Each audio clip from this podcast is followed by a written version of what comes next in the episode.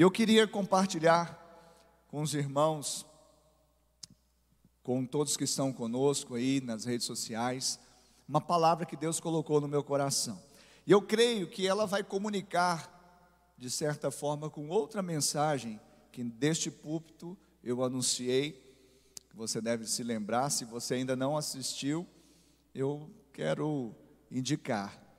Crise sem precedente, oportunidade sem precedente. Lá nós é, mergulhamos também nessa dimensão de realmente vivermos em tempos assim, de uma forma diferente, tendo realmente a sensibilidade de aproveitarmos as oportunidades, de não fazermos dos nossos problemas um outro problema e principalmente sermos gratos. Então, tem parte dessa mensagem que vai comunicar com aquela outra que nós pregamos há algumas semanas.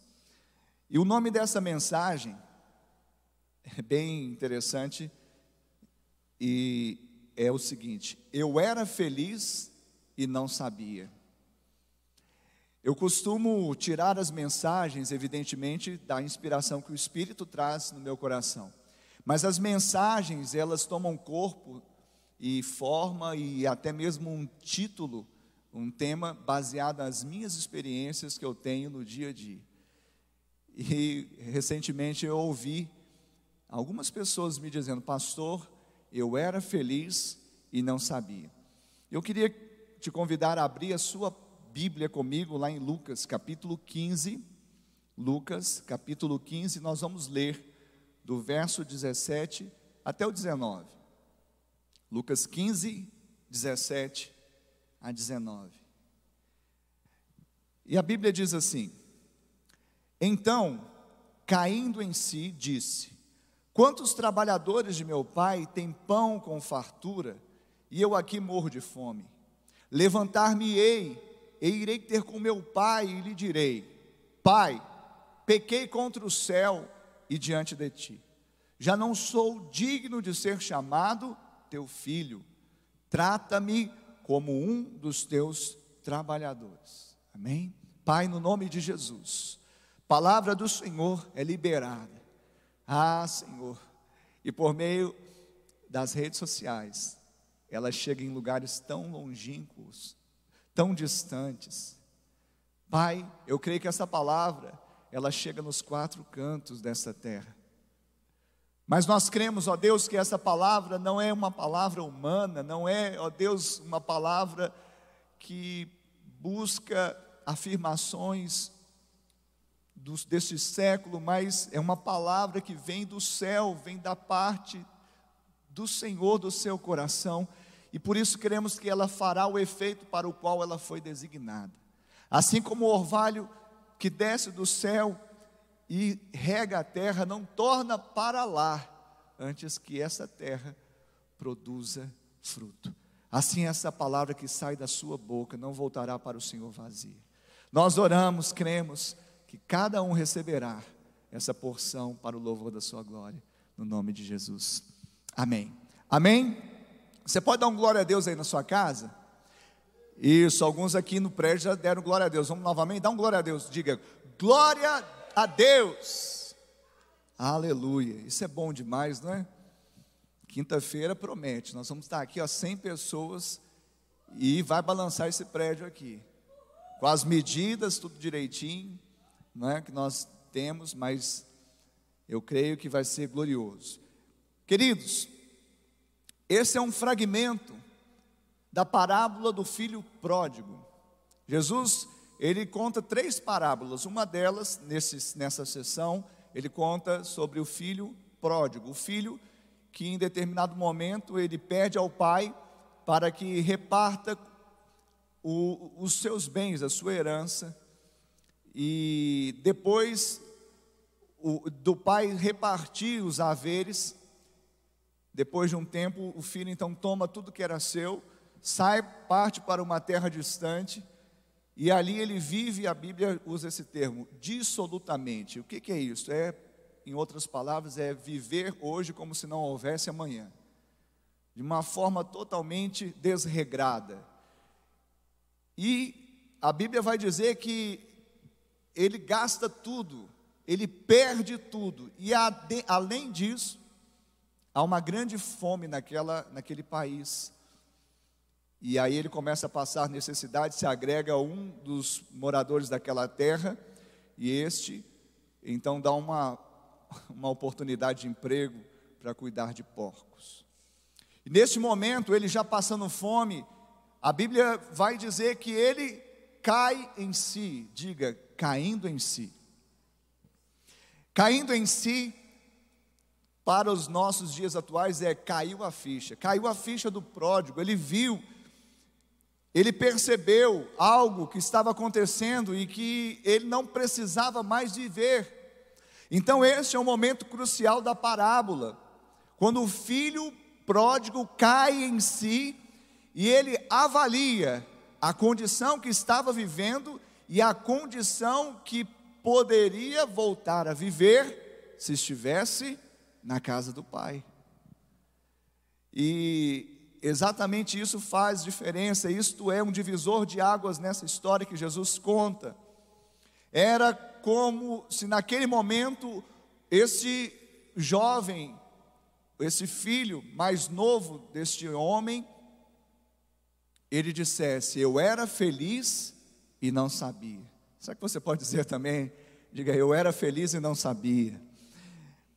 Olha, a mensagem ela gravita em torno dessa, dessa frase, porque normalmente o homem só consegue dimensionar, avaliar, estimar, valorizar as coisas quando ele as perde. Normalmente, nenhum homem é capaz de dar valor, de estimar, de valorizar as coisas, a não ser quando ele perde. E não foi diferente com este jovem, filho mais moço, filho pródigo.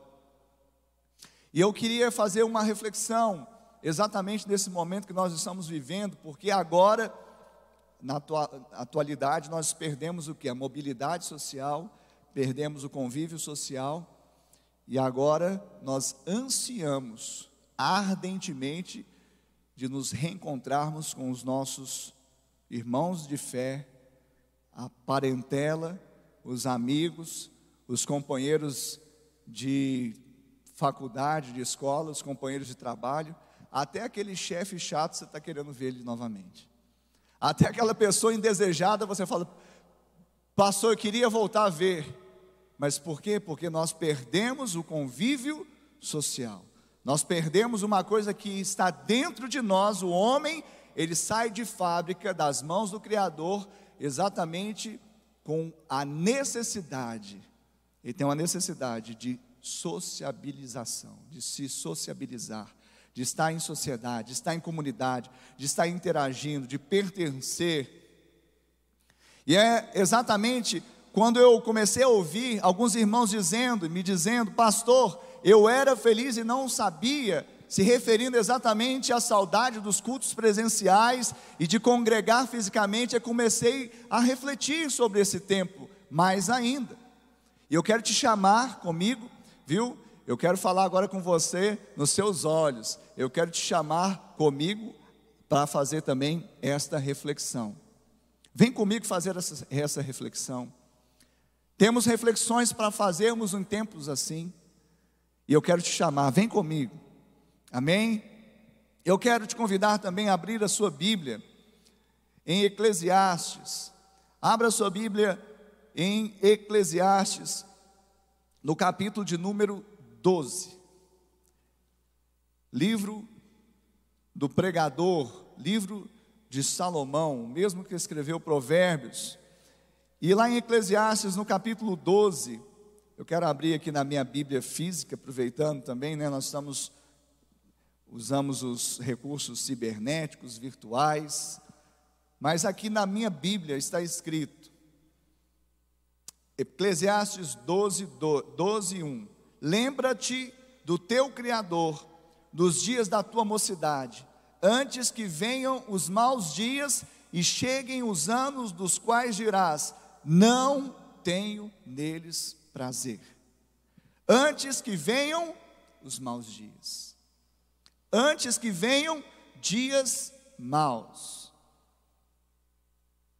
Aqui o pregador,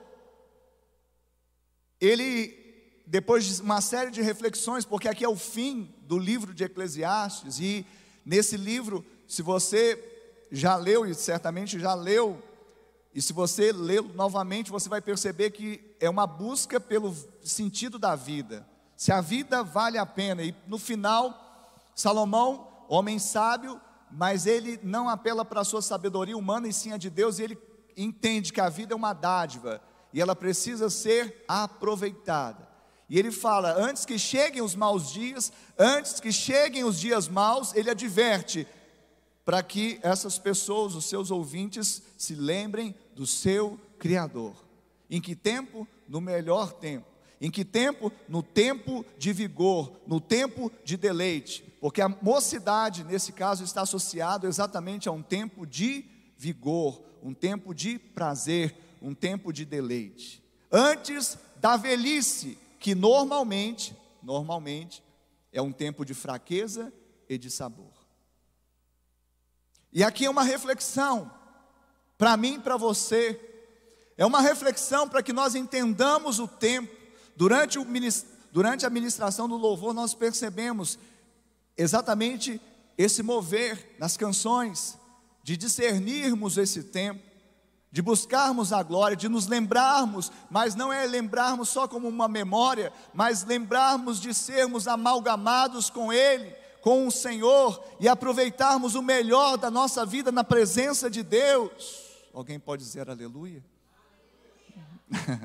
aleluia. Eu creio que a sua casa balançou depois desse aleluia com voz ligado no modo voz de muitas águas. Não precisamos esperar dias difíceis, dias de perda, para fazermos aquilo que devemos fazer. Salomão está fazendo um chamado para a proatividade.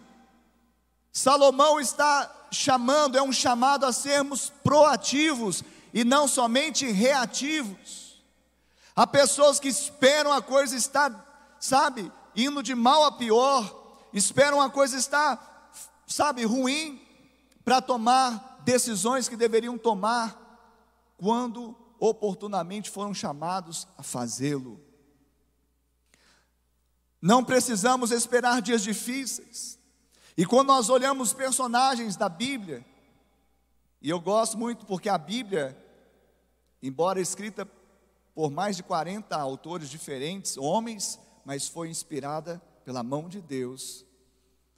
E Deus não poupa nenhuma verdade, porque Ele mesmo é a verdade.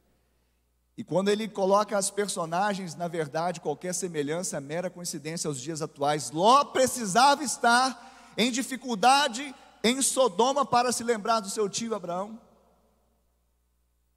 E lembrar que ele só era abençoado, ele só enriquecia, ele só prosperava ele só poderia habitar num lugar seguro se estivesse debaixo de uma aliança que estava sobre a vida do seu tio Abraão. Será que ele precisava estar em Sodoma, na iminência de Sodoma ser destruída, para se lembrar do seu tio, para se lembrar de uma aliança, para se lembrar de um lugar de segurança? Saul, será que ele precisava ter o seu reino colocado em xeque, perder o seu reino? Para se lembrar das palavras de Samuel, para se lembrar que a honra estava na pessoa do sacerdote, porque o sacerdote era o intermediário, era o interposto entre os homens e Deus, e Samuel era aquele que ungiu Saul, e será que ele precisou perder o reino para se lembrar das palavras do sacerdote, para se lembrar das palavras de Deus? Para buscar então volta comigo, Samuel, me honra Samuel depois de ter o que? Chegado nos dias maus. Será que Pedro, pegando uma personagem central do Novo Testamento, precisava ouvir o galo cantar três vezes para perceber que agora, naquele momento, ele já seguia Jesus de longe, é o que a Bíblia diz. Será que ele precisou precisava ouvir o galo cantar para perceber e se lembrar das palavras que Jesus já havia dito que ele mesmo iria negá-lo. E a minha resposta para esse precisava disso é: não. Não precisava. Pastor, mas aconteceu. Pastor, mas houve mudança. Aí sim. Em acontecendo, nós temos que extrair algo bom. Em acontecendo, nós temos que dar uma guinada na nossa vida. Em acontecendo, nós devemos entender que Deus também, Ele não perdeu o controle, Ele é soberano e na Sua soberania Ele faz com que as coisas aconteçam, quer seja por vontade diretiva dEle ou vontade permissiva dEle, mas Ele vai cumprir os propósitos dEle na minha e na sua vida. Quantos creem nesta hora? Mas antes que venham os maus dias, nós podemos fazer algo. Quando temos vigor, quando temos capacidade, quando temos prazer. A minha pergunta nessa hora e a minha reflexão que eu chamei a cada um de vocês que estão comigo aqui nesse culto de celebração online da Igreja Batista do Amor em Uberlândia, e você está nos quatro cantos dessa terra é lembrar que quer esteja dando causa, quer não esteja dando causa, há necessidade. Há necessidade de uma pandemia para a gente entender a importância de congregar. Há necessidade, quando o casamento está já fragilizado a ponto de haver uma separação, uma separação física, para a gente valorizar o cônjuge. Será que há necessidade de um velório para voltarmos a falar com pessoas que nós guardamos mágoa. E eu quero dar um testemunho meu, porque alguns falam assim, é bom ser pastor, né? Porque sobe no púlpito e aponta o dedo. Mas se eu aponto um, tem pelo menos três voltando para mim, um para Deus. Na verdade, Deus não me acusa porque eu já não estou mais debaixo de condenação. Mas a reflexão que vem na minha vida eu quero testemunhar. Recentemente, um irmão muito precioso, que caminha ou caminhava conosco, e caminha conosco em Cristo Jesus, mas agora em outra denominação, mas ele estava conosco aqui, e uma pessoa que caminhou e conhece a nossa história, nós conhecemos a história dele, ele decidiu caminhar né, ainda, graças a Deus com Jesus, mas ele nos deixou ministerialmente falando. Isso pode acontecer, não que deve acontecer. Mudança de ministério não é regra, é exceção. Mas em acontecer, nós sabemos que o Pai é o Senhor da seara. Se ele quiser pegar uma multa,